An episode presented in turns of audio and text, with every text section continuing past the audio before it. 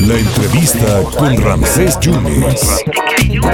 El senador Damián Cepeda quiere ser presidente de este país. Eh, Senador, muchas gracias. ¿Cómo está?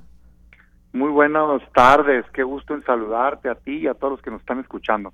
Pero Listo. creo que la alianza ya se afianzó. Yo sé que usted quiere una alianza, pero no con el PRI. ¿Cómo le va a hacer, senador? Pues, pues yo que yo sepa todavía no es el 2024, ¿verdad? Hace tres meses este, yo veía a mi partido muy enojadito porque Sí. el PRI había votado la militarización en este país, ¿no? Y que los habían traicionado y que no sé qué. Y pues luego tres meses después, pues ya otra vez ahora somos amigos y sí vamos juntos porque hay que salvar a la patria. Pues yo, la verdad, las cosas que creo que el tiempo dará la razón. O sea, en lo personal, con muchísimo respeto y por supuesto que empezando reconociendo que hay talento en todos lados, que hay gente buena y también gente mala en todos lados, que no hay partido perfecto, que nosotros tenemos nuestros propios errores y tenemos que reconocerlos. Yo en lo personal no comparto que la solución a los problemas de este país sea regresar al pasado. No, no lo comparto. Me parece que la ciudadanía en 2018 hizo una valoración de si le gustaba lo que estaba pasando en México o no. Y su conclusión fue que no. La conclusión que tuvo fue que había desigualdad, que había escándalos de corrupción, que había abuso y que querían un cambio. Yo comparto eso. Nosotros planteamos un cambio en el 18. Ganó la idea de Morena, ganó la idea de Manuel López Obrador.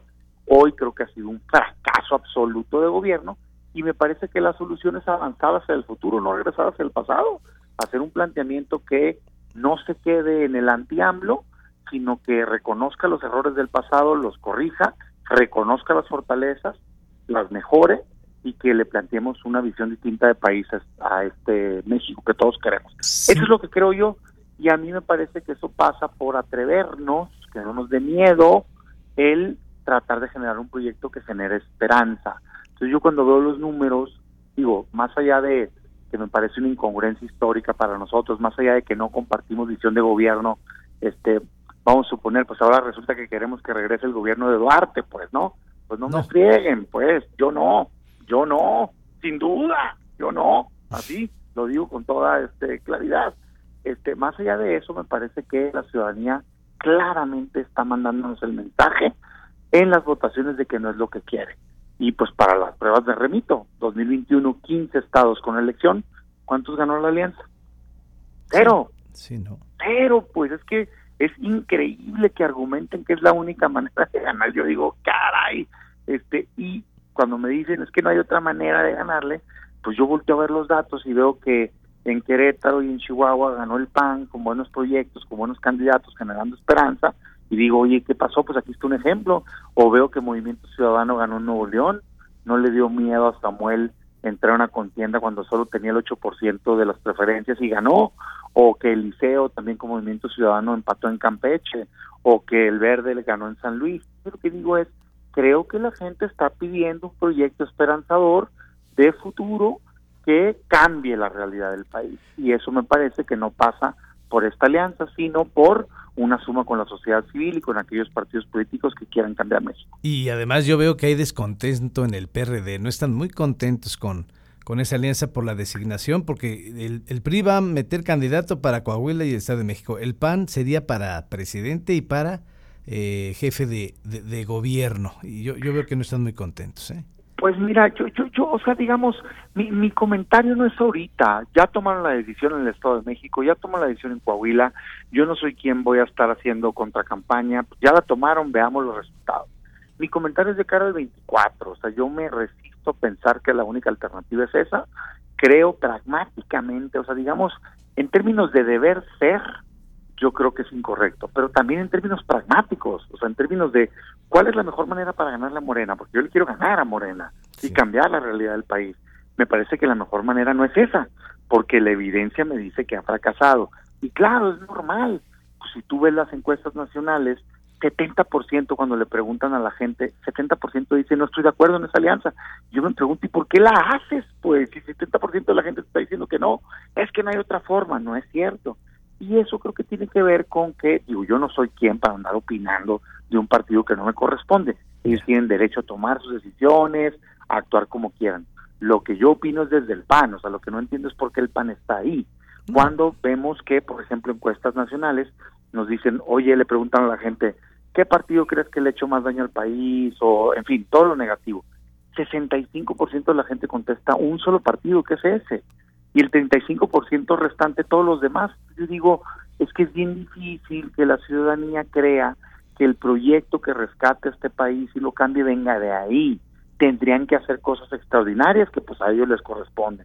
A mí me corresponde hacer un planteamiento que crea que tenga las mejores posibilidades pues de ganar en este país. Y eso es lo que yo creo, y creo que se puede. ¿eh? Sí, y, además sigue el pleito entre Miguel Ángel Osorio Chong y Alejandro Moreno, en fin, a ver en qué termina este, cosa de este ellos, en todos lados hay, digamos, diferencia de opinión. Yo, yo, no es mi plan criticar a nadie en lo particular, o sea, es una valoración objetiva de visión de país y de cómo creo que pudiéramos hacerle frente a Morena con este desastre que tiene, es que es un desastre, pues, o sea, estamos con más violencia que nunca, estamos con crisis económica, este, tenemos 35 millones de personas que no tienen acceso a salud, pues yo quiero ganar y cambiarlo. Y creo que se puede, pero a veces siento que las cúpulas partidistas están muy cómodas administrando las derrotas.